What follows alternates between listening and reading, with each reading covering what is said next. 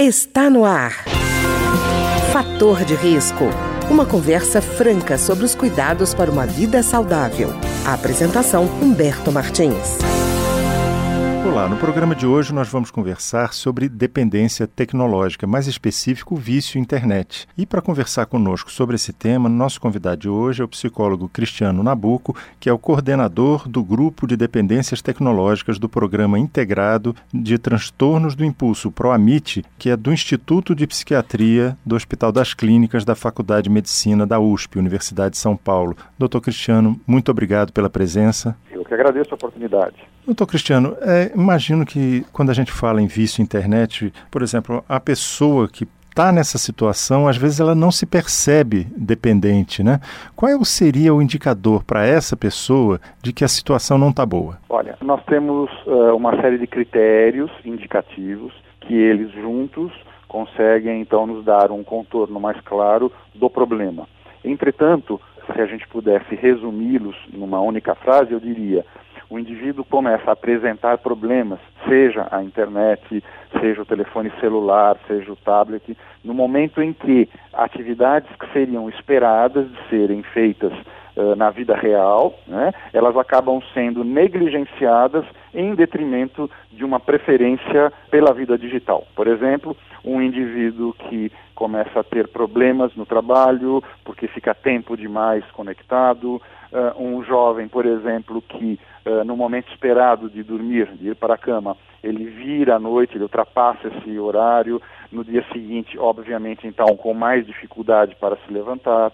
Caso ele consiga ir à escola com uma performance acadêmica muito uh, comprometida, ou seja, nós temos aí alguns rastros, por assim dizer, que seriam então uh, indicativos de que a vida digital acabou ocupando um espaço demasiado perto daquilo que a gente imagina que seria razoável. Doutor Cristiano, normalmente quando a gente fala em vício, a gente tem pessoas que, por exemplo, tentam reduzir o consumo daquilo que seria uma droga, mas no caso o consumo de internet, e apesar de tentar, elas não conseguem. Existe esse quadro também no caso da internet? Olha, existe, né? O que nós sabemos é que, de uma maneira geral, aquilo que nós chamamos de freio comportamental, ou, se você preferir, o controle dos impulsos, é uma operação mental que ela Uh, ocorre né, em todas as pessoas, mas principalmente em indivíduos após os 21 anos de idade. O que isso quer dizer?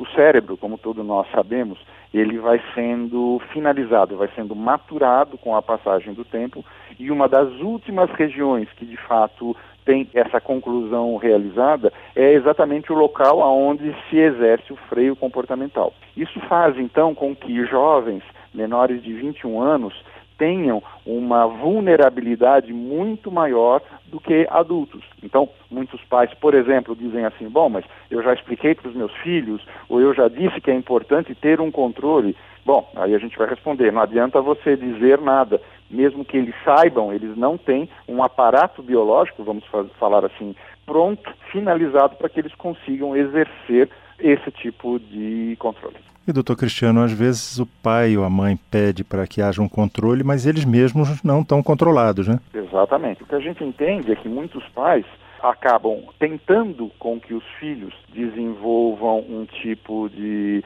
conduta mais adequada, uma conduta esperada, sendo que eles muitas vezes não estão dispostos a abrir mão. Isso quer dizer, não adianta, por exemplo, eu ter um filho e eu falo, olha, você tem que regular a tecnologia, você não larga do seu celular sendo que eu sou o primeiro a levar o meu aparelho para a mesa, né, na hora das refeições, ou levar o meu aparelho na mão, quando eu estou assistindo um programa de TV, ou levar ainda o aparelho telefônico para o quarto, porque ele serve de despertador.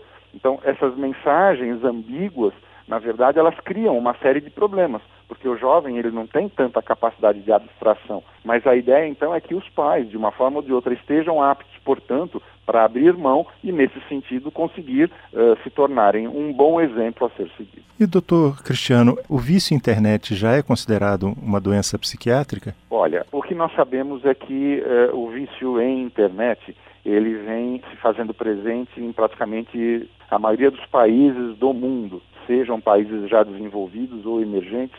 Uh, o que ocorre é que a internet e a tecnologia como já é conhecido, ela tem sempre sua aparição uh, marcada em países asiáticos. Então isso faz com que os problemas que aqui nós comecemos a observar hoje já ocorram há muito mais tempo do lado de lá. Muito embora exista essa prevalência, né, ou seja, é muito frequente nós nos depararmos com esse tipo de problema, vamos chamar assim, academia, né, que pesquisa, que se debruça sobre essas novas patologias, então todos esses órgãos ligados à psiquiatria mundial, eles ainda não reconhecem essa patologia como uma patologia oficial, aspas, né?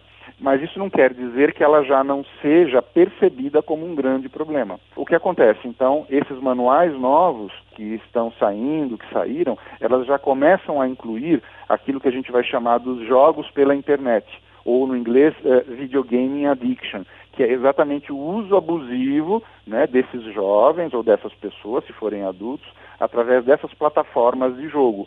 Então, nós não estamos, enquanto pesquisadores, completamente felizes, porque a dependência de internet como um todo não foi incluída, mas o fato de ter se incluído a dependência de jogos já seria, então, um primeiro movimento para a consolidação uh, desse reconhecimento maior de que existe, de fato, o problema a ser tratado. E, doutor Cristiano, a gente imagina vício internet, fica imaginando um adolescente, no máximo uma pessoa que tem assim por volta de 18, 19, 20 anos.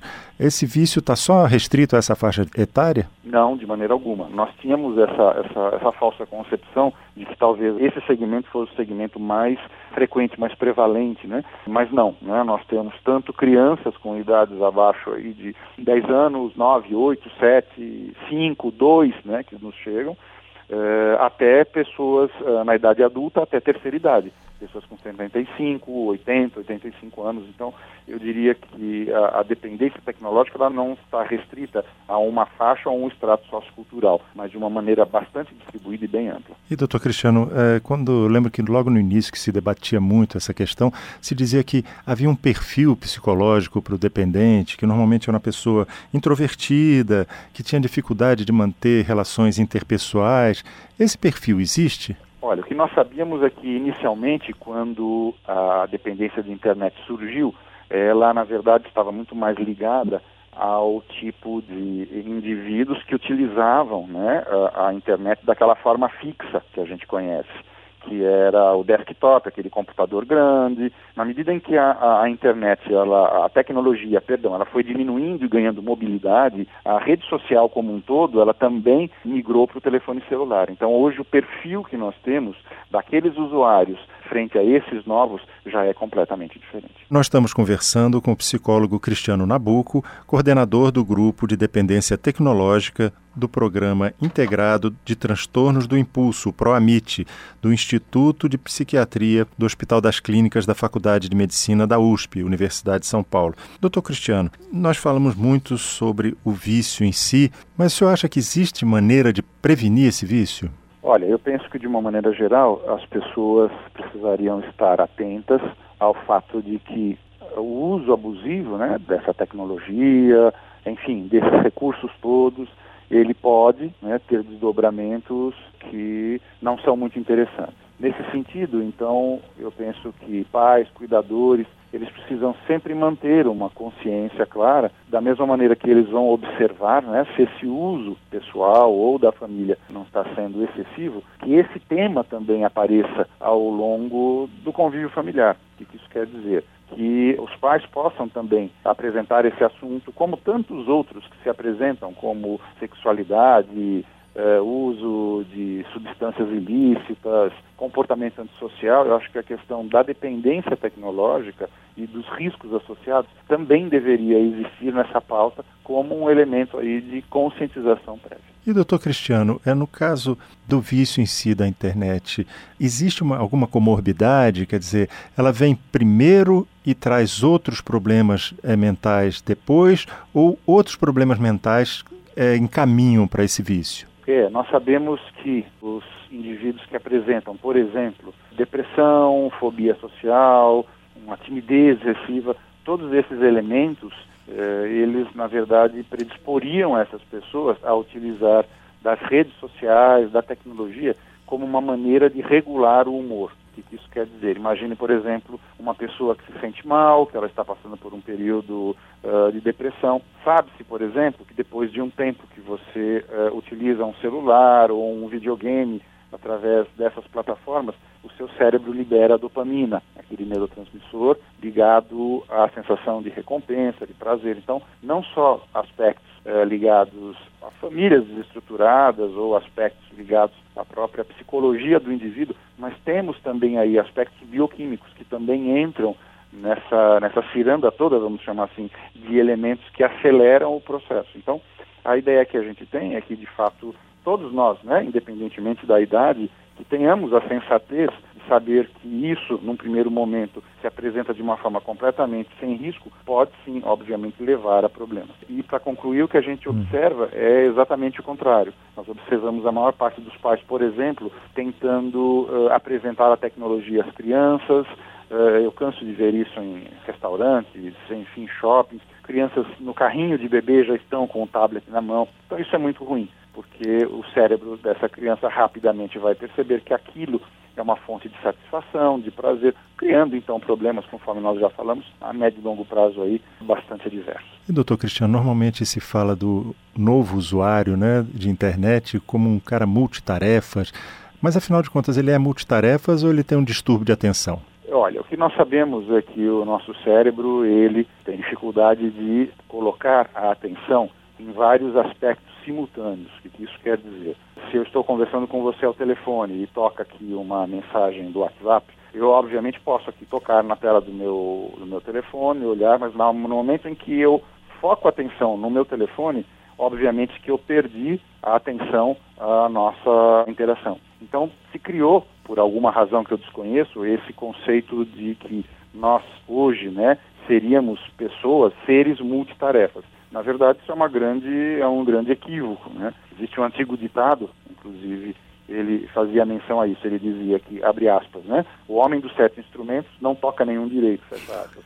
Então, a partir do momento em que eu começo a dividir a minha atenção, sim, você pode ter a impressão de que você está fazendo várias coisas, mas eu posso assegurar que você não vai ter qualidade nenhuma. E aí, então, encontra-se, na verdade, a base dos problemas dos distúrbios uh, educacionais, das, dos problemas de escola, onde esses jovens, parece que foi aprovada, não sei se foi aqui em São Paulo ou em todas as unidades da federação, a ideia de que os telefones celulares podem sim estar sendo uh, levados para dentro da sala de aula, porque eles, aspas, né, facilitam uhum. a aprendizagem. Isso é uma, uma, uma, vamos dizer assim, um tiro no pé muito importante, muito grande, porque nós já sabemos que só o fato do telefone celular estar nas proximidades veja o que eu vou falar agora, mesmo não estando sendo usado, ele diminui a capacidade de retenção. O cérebro, entendendo que aquele telefone é um estímulo de prioridade, é como se ele reservasse parte da atenção para aquele estímulo que está ali em espera, pronto para tocar, para ser chamado. Então, eh, eu acho que nós temos muito ainda, do ponto de vista da sociedade como um todo, de desenvolver, acho que políticas públicas ou até eh, educacionais, enfim.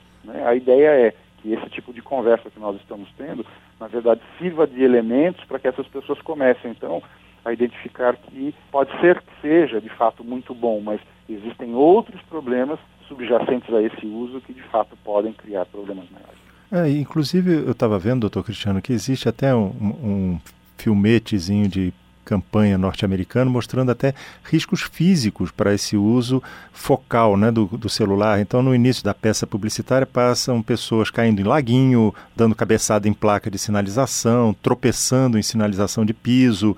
É, e, finalmente, quando encerra, é uma, é uma moça que está no, no, com a câmera do, do automóvel e ela tenta teclar enquanto está dirigindo e o registro é a capotagem, inclusive voa uma, uma, gota de sangue na câmera. Quer dizer, mostra que essa história de multitarefa não é bem assim, né? Não, não é bem assim. Tá ótimo. Muito obrigado, então, doutor Cristiano Nabuco.